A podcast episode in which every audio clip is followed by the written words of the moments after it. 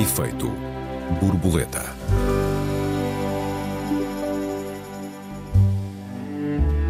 Militantes ou ativistas?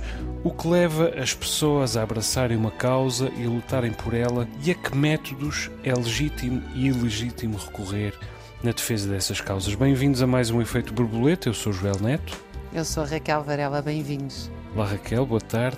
Raquel, Olá, tu és uma das pessoas do espaço público nacional que mais vezes parecem frustrar as expectativas dos mais apressados. Quer dizer, é frequente, pelo menos, ver-te colocar objeções uh, ao modo como se vivem determinadas causas, digamos, modernas. Uh, isto é pelas causas em si, é pelos hábitos que a defesa dessas causas geram, ou cada caso é um caso? Olha, Joel, eu acho que é um bocadinho de tudo isso, mas cada caso é um caso. Uhum. Uh, e, portanto, isso. O que eu tenho me batido muito é hum, por uma relação estreita entre fins e métodos. E, e, isso é que me parece fins e meios, uh, se quiseres.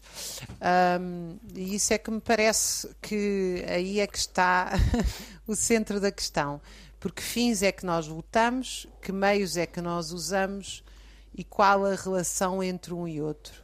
Uhum. Uh, e eu acho que essa questão, que para muita gente parece estar resolvida, para mim quase nunca está resolvida a facilidade com que eu vejo as pessoas quando se trata de defender as suas ideias, uh, defenderem a suspensão dos meios e da análise ética e moral dos meios, é uh, espantosa para mim. Uh, vai desde grupos feministas que defendem a suspensão da presunção de inocência, uh, grupos uh, uh, antiterroristas que defendem a suspensão de manifestações,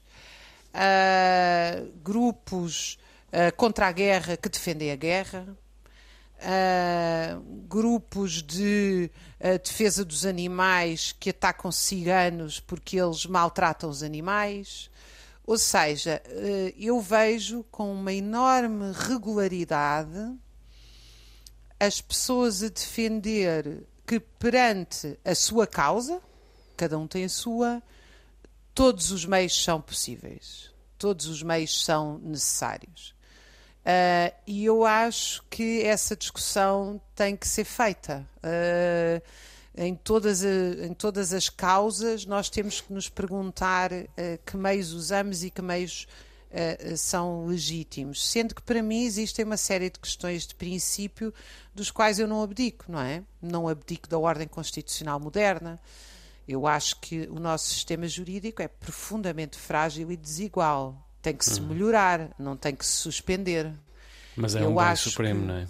Claro, eu acho uhum. que um, não, uh, todos os movimentos anticoloniais têm o direito de lutar contra potências ocupantes não podem uh, utilizar civis, não podem utilizar o terror. Mas também acho que o terror de Estado não passa a ser legítimo por ser de Estado.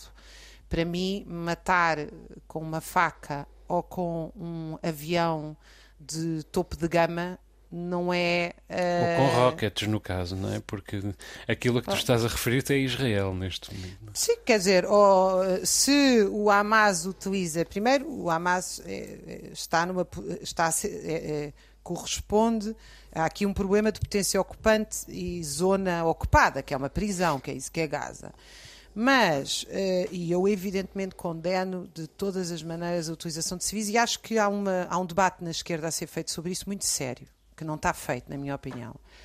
Agora, que um Estado utiliza aviões de topo de gama, como o Estado de Israel, para destruir hospitais inteiros, e isso não é terrorismo? O terrorismo é só o que fazem os que não estão à frente de um Estado? Quer dizer, mas, mas volto a dizer, nós podemos falar desta situação, que obviamente é uma situação limite, bárbara, o pior que nós estamos a viver, provavelmente, mas podemos falar de outras questões, ou seja, essa, esse debate ético sobre os meios ele começa a montar no nosso dia a dia o que é que nós, até onde é que nós podemos abdicar de princípios éticos em nome de um bem maior e até onde é que nós não acabamos com um bem maior a, ao acabar com os princípios éticos. E, e eu penso que uh, não é uma questão de esquerda, não é uma questão de direita, não é uma questão de democratas progressistas revolucionários, ou seja, o que for, eu realmente identifico em todos os setores da sociedade, e eu considero-me, enfim,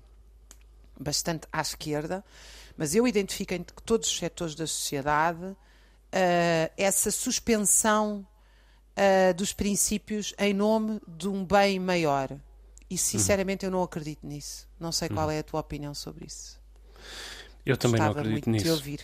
Também não acredito nisso. Um, embora me pareça que nós estamos a viver o, o século uh, do ativismo. Não, não tenho a certeza se alguma vez houve uh, tantas causas mobilizando tanta gente uh, com, tanto, com tantos tipos de ação, tantos géneros de intervenção e também por tantos tipos de razões. Eu gostava de me centrar um pouco nas razões, mas evidentemente as, as causas de Estado, as causas soberanas, como são as que estão em jogo uh, em Israel e na Palestina, uh, e o direito à existência de um povo, são apenas uma parte da imenso, do imenso leque de causas que mobilizam ativistas ao, ao redor do mundo. Uh, e quer dizer, a, parece-me que a primeira razão uh, porque, um, ehm, porque toda esta gente se mobiliza de todas estas maneiras, um, ehm, por muito que as maneiras e as causas sejam distintas, é uma razão uh, positiva e que responde ao facto de haver uh, desconcertos no mundo que ainda nos deixam muito perplexos nesta, na, nesta altura do desenvolvimento, em particular do Ocidente. Quer dizer, nós vemos, nós lutamos contra o racismo, lutamos contra a xenofobia, lutamos contra o machismo, o chauvinismo, lutamos contra o idadismo, uh, lutamos contra a desigualdade em geral, lutamos contra a agressão uh, ambiental, etc, etc, etc por duas razões. Uma delas, porque estamos despertos para, para a necessidade de, de uh, combater e nos envolvermos nessas causas, e a outra, porque essas causas continuam urgentes ou, ou são uh, muito urgentes no momento em que nós também já dispomos de informação suficiente para conseguir decifrá-las.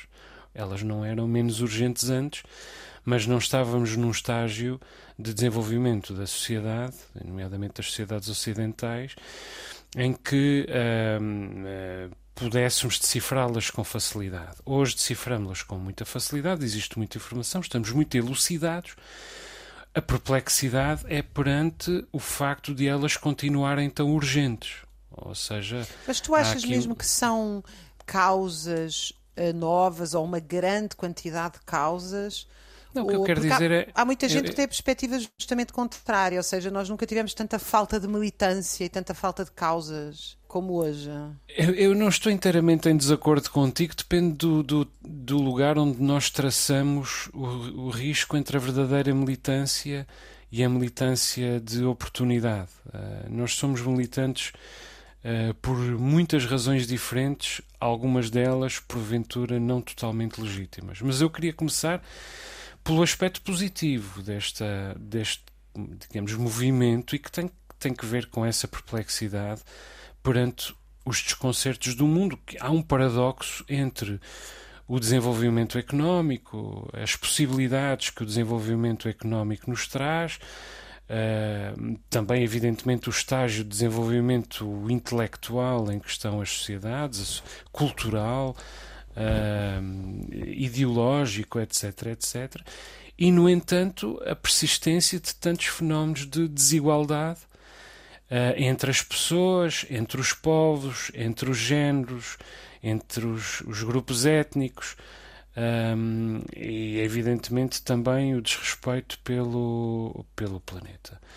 Porque, há muitas causas que o, o capitalismo conseguiu uh, fazer esquecer, atirar para segundo plano ou nunca permitir, pelo contrário, que elas chegassem a, a, a recrudescer e a, e a, atingir o topo da atualidade, pelo menos durante uh, muito tempo. E isso Bem, há muitas causas.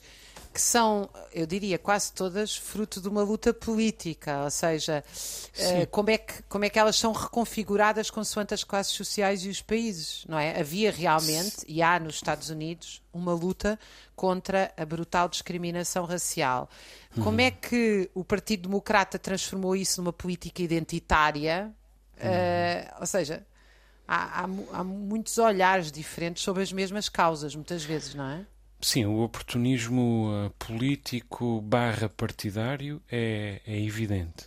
Eu repito que estava a tentar começar pelas boas razões um, uhum. e que numa certa numa esperança talvez um pouco idealista de que sejam de que sejam estas causas, estas pessoas, estes movimentos e em particular uh, os movimentos da juventude a rebocar um reequilíbrio entre uh, o desenvolvimento económico, social e cultural uh, e uh, a resolução de assimetrias que persistem e, em muitos sentidos, se agravam precisamente em, em resultado do, do contraste com esse, com esse desenvolvimento insistindo no, aspecto, no, no, lado positivo, e também porque estamos um bocadinho no fim da nossa primeira parte, Raquel, insistindo no, no aspecto positivo desta, destas intervenções, eu acho que é inevitável ver aqui um, o papel da família uh, intervir.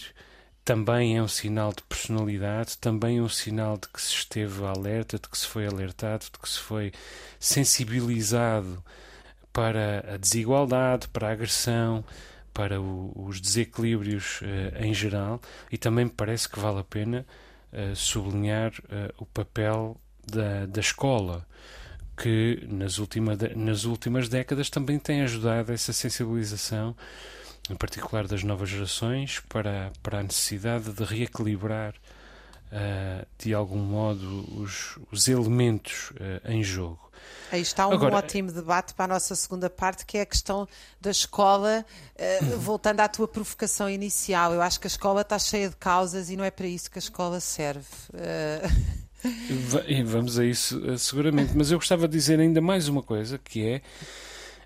Um, há um, um, uma série de labirintos geracionais que se cruzam com este problema, Raquel, que tem que ver com o facto de nós chegarmos a este estágio do desenvolvimento da sociedade em que existe toda esta informação e que, portanto, se torna muito óbvio, se tornam muito óbvios estes uh, desequilíbrios e a circunstância de estarmos também uh, de estar também a chegar à idade adulta, a primeira geração ocidental que vai viver francamente pior do que os seus pais. Uma geração para a qual Uh, em vez de haver mais esperança, mais justiça, mais, mais possibilidades do que aquelas que os seus pais tiveram, se cruza uh, precisamente com a expectativa contrária. Portanto, acho que este caldo junto, este caldo de desenvolvimento económico, com a, a persistência de desequilíbrios, nomeadamente uh, sociais, que já é em si um paradoxo, cruzar-se com uh, a geração uh, mais. não vou entrar nessa nessa expressão, a geração mais preparada, mas a geração com mais habilitações escolares e académicas da história e, paradoxalmente, com menos expectativas de, de independência e de autonomia do que os seus pais, do que a geração dos seus pais, isto em geral, parece-me que é um caldo uh, que favorece o desenvolvimento de uma certa mobilização. Não sei se estás de acordo com isto, Raquel. Ainda temos aqui 40 segundos antes de irmos à parte do debate em que vamos discordar radicalmente. Olha, uh, sim, sim, sim. Então vamos uh, rapidamente ao nosso uh, intervalo. Raquel, já retomamos o nosso debate. Até já. Até já. Efeito borboleta.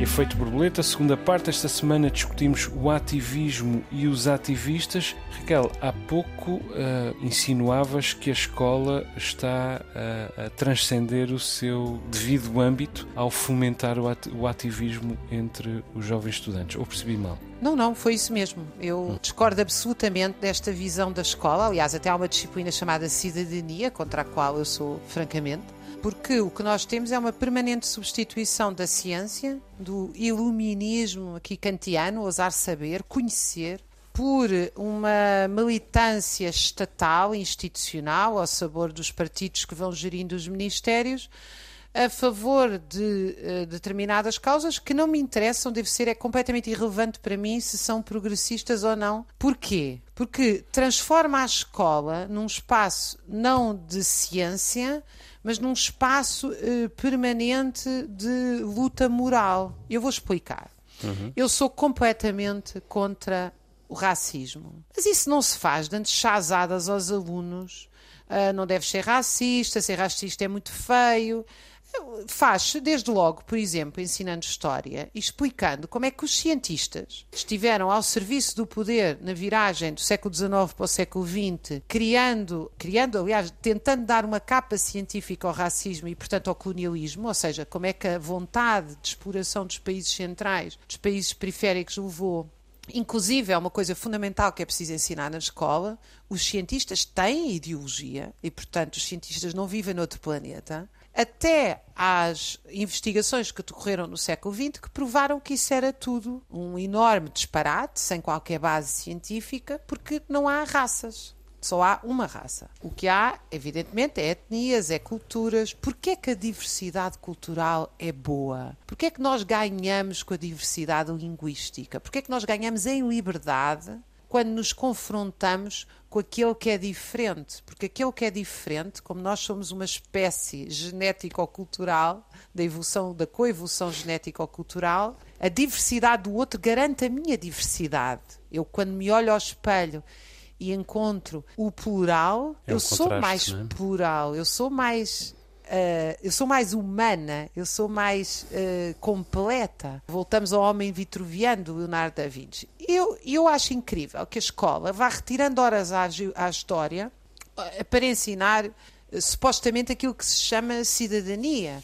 Ou, por exemplo, em relação à igualdade de sexo, porque é que, igualdade entre os sexos, porque é que a escola não se dedica a ensinar e bem como é que viviam as comunidades primitivas onde não existia essa divisão do trabalho? Viviam melhor ou pior? O que é que dizem as experiências e o que é que diz a ciência antropológica sobre esse assunto? Eu acho, sinceramente, que nós estamos a tratar as crianças, os jovens e os adultos como estúpidos que têm que ser ensinados, têm que levar uma espécie de missa progressista permanentemente, em vez de haver um debate científico e social que seria infinitamente, quanto a mim, mais eficaz para convencer e por isso vencer as políticas de extrema-direita. Enquanto que nós nos acantonamos numa ideia, eu vou mais longe. Eu acho que a escola não tem nada que ter um currículo definido pelo Estado, tem que ter um currículo nacional único, definido pelos professores das áreas científicas, através, evidentemente, de comissões especializadas, eh, eleitas, para o efeito.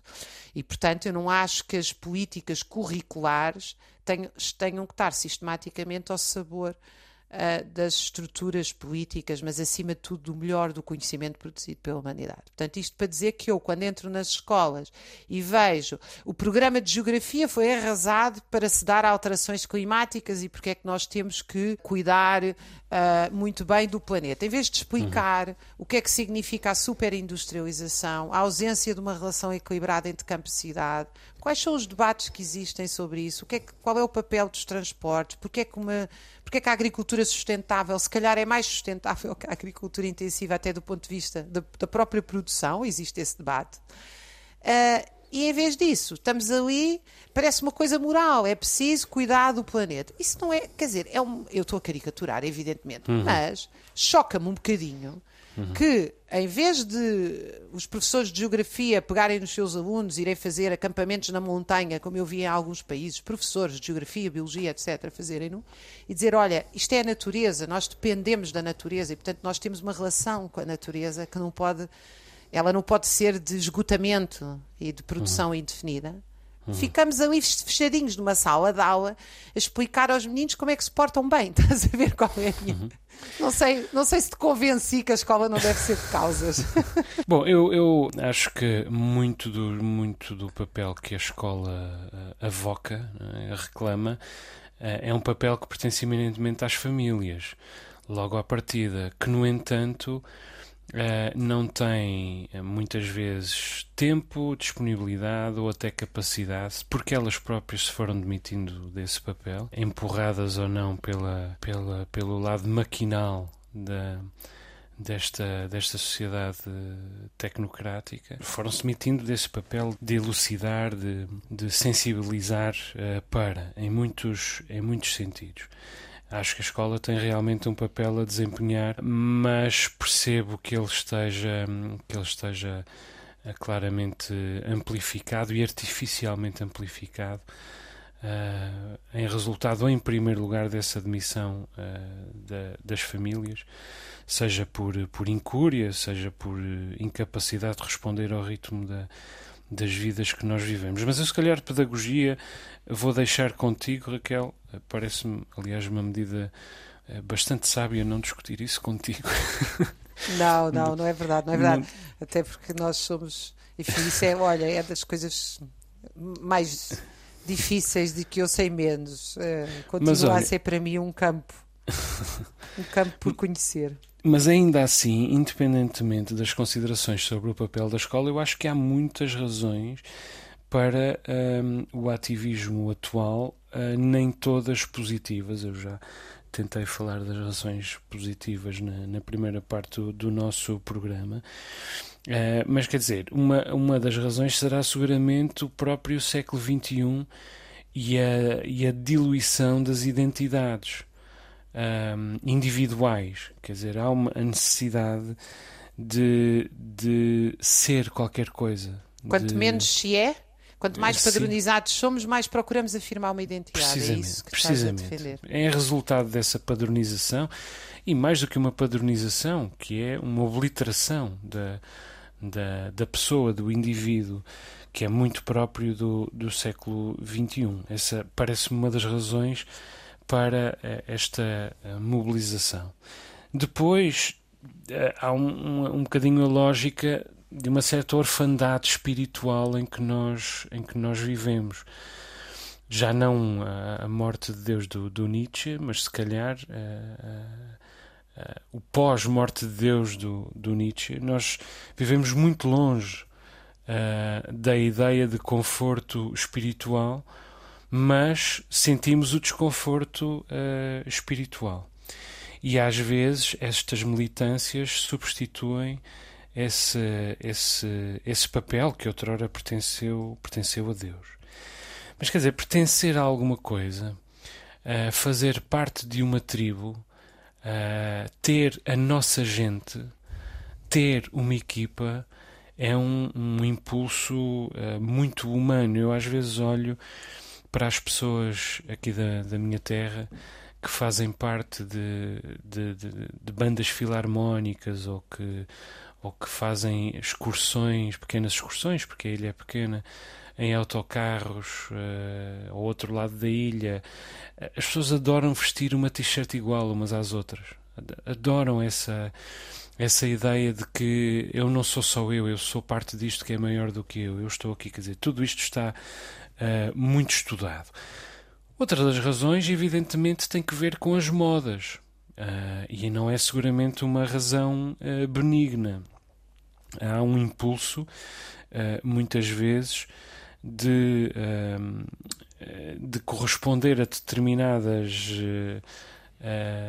causas para nos afirmarmos modernos, para nos afirmarmos intelectualmente superiores. E daqui há, o risco do moralismo, que, que tu próprio já tinhas uh, enunciado há pouco, e uma certa ideia de educação do povo. Uh, quer dizer, há uma nebulosa entre todos estes, entre todos estes uh, fatores. Os melhores ativistas procuram o contraste das suas, das suas posições, não apenas para uh, entenderem melhor os limites das suas posições, mas até para os testarem cartesianamente, uh, ou seja, para os submeterem ao, ao teste científico da, da, respectiva validade. Esses são os ativistas uh, intelectualmente sólidos e eu diria com com mais uh, solidez de, de, intenções também, diria eu.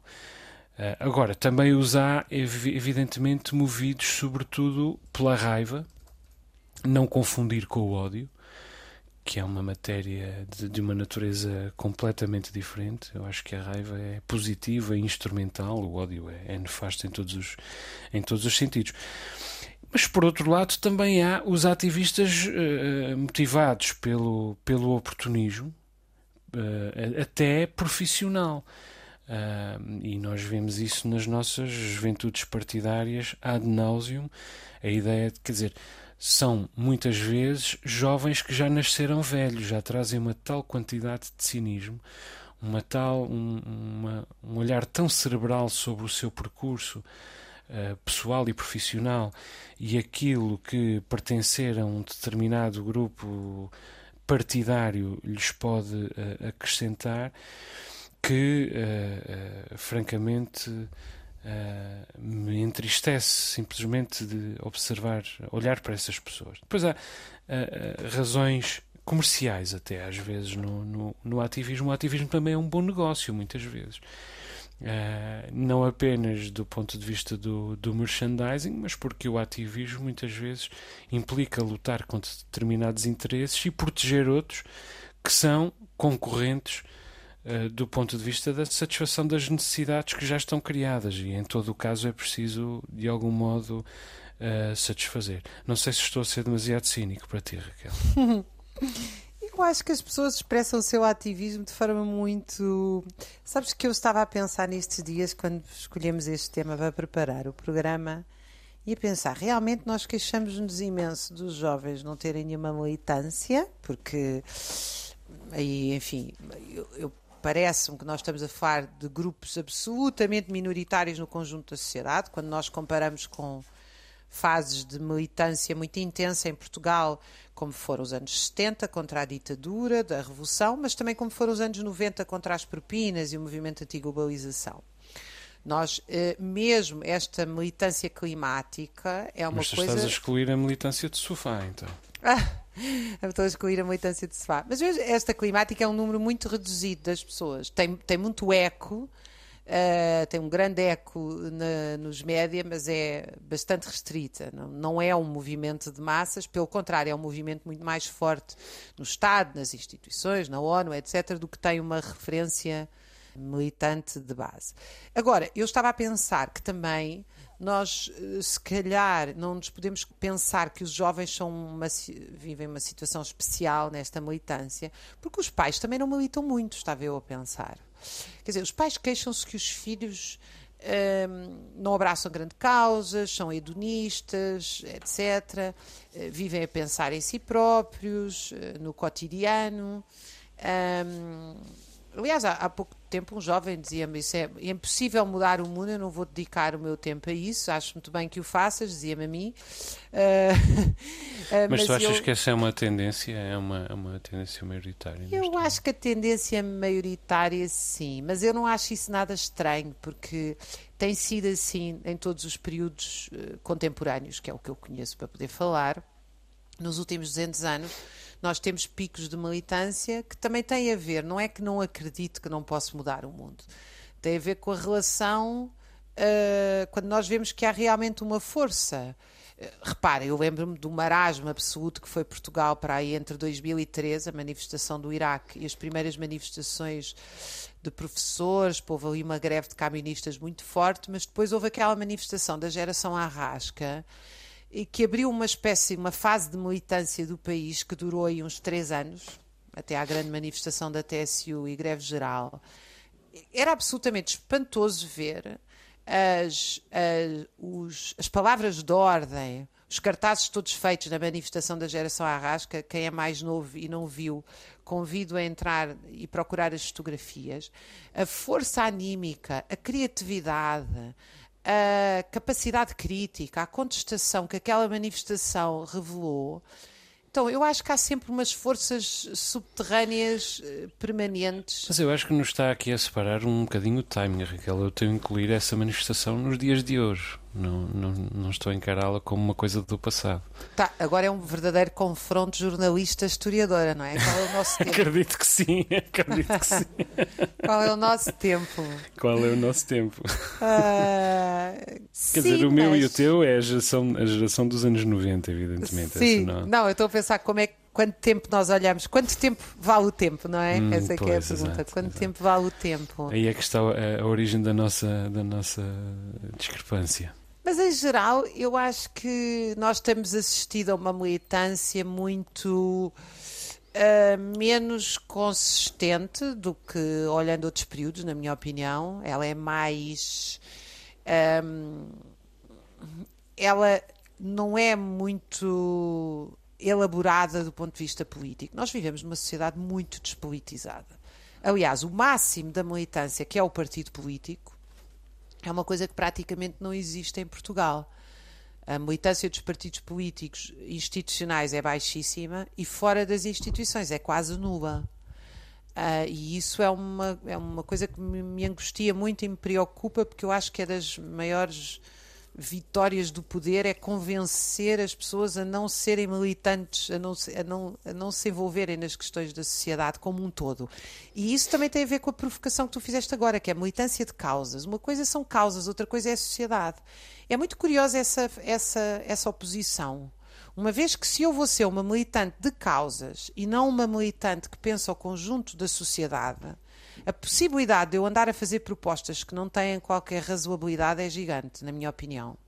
Porque uhum. repara bem, se eu sou uma militante dos animais e, e acho que tem que se é? salvar, pois, tem que se salvar as águias, não sei do que, como aconteceu aí nos grupos de defesa dos animais, é que depois comeram as galinhas todas dos camponeses, ou os cães que não podem ser abatidos comeram as ovelhas. Uh, entretanto, como não há dinheiro, os cães estão apinhados em situações completamente uh, sem, sem saneamento, sem, sem, sem nenhum tipo de, de, de condições. Uh, ao mesmo tempo, tão pouco há uma militância a explicar às pessoas que não se pode adotar um cão para um apartamento olhando para ele em bebê e achando que ele fica ali 12 horas sozinho à nossa espera quando se volta do trabalho. Tá, estás a ver onde eu quero uhum, chegar? Sim, é claro. tudo. É claro. tudo muito episódico. Ai, agora vamos lá uhum. fazer militância por o cão. Sim, mas e como é que é o cão no mundo urbano? E como é que é o cão com horários de trabalho? E como é que nós vamos conciliar isto tudo? Ou seja, parece tudo Uh, pois é a militância climática. Ah, vamos lá taxar fortemente uh, os combustíveis fósseis. Bem, de, uh, fechou a central de Sines, eles foram refinar para a Espanha. porque, como não há uma visão de conjunto, uhum. nós andamos. Estas militâncias de causas, talvez seja aí que eu queria chegar. As militâncias de causas uhum. têm a obrigação de pensar o conjunto da sociedade, senão começam a ser contra a é? sociedade. Não? Senão sim, começam a ser contra a sociedade, não é? Sim, sim. As militâncias de causas, aliás, entram com naquilo a que eu chamaria ativismo de sofá e de Facebook e que tem uma dimensão eminentemente lúdica, que é evidentemente bastante uh, preguiçoso. E, e, quer dizer, e muitas vezes é mais expressão de um mal-estar interior, de uma certa uh, depressão individual do que do que propriamente uh, de uma dedicação a uma determinada causa. Ainda assim, Raquel, eu uh, uh, encontro às vezes vantagens, virtude, num, num, certo, digamos, egoísmo salvífico? É? mas que tem como efeito colateral rebocar, sejam os pensamentos, seja a própria ação. Uh, quer dizer, muito, muito do. Uh, uma parte, pelo menos, do, da militância do, ou do ativismo contemporâneo é feito por razões eminentemente egoístas e de autovalidação, de validação pessoal. Um, isto tanto, aliás, da parte da, das pessoas, como às vezes até das empresas, com a sua missão social da empresa, que muitas vezes é fazer qualquer coisa, tirar uma foto para pôr nas redes sociais e vamos, vamos faturar novamente no, no, nos nossos uh, negócios. Mas às vezes há um efeito colateral nestas, nestas ações que é positivo, apesar disso, uh, que reboca alguma coisa de, de positiva. E uh, no ponto em que estamos, o que é positivo é muitas vezes de, de de elogiar, de agradecer, de aplaudir, digamos assim, de celebrar. Raquel, chegamos ao fim do nosso, do nosso tempo. Nem dei por um, isso. Nem deste por isso. Deixa-me só recordar que os nossos ouvintes têm à disposição o endereço de e-mail efeitoborboleta.rtp.pt Perguntas, perplexidades, protestos, sugestões são todos bem-vindos. Obrigado pelas vossas mensagens. O Efeito Borboleta volta para a semana. Um abraço aos ouvintes, um beijinho, Raquel. E um beijinho e um abraço aos ouvintes. Até para a semana.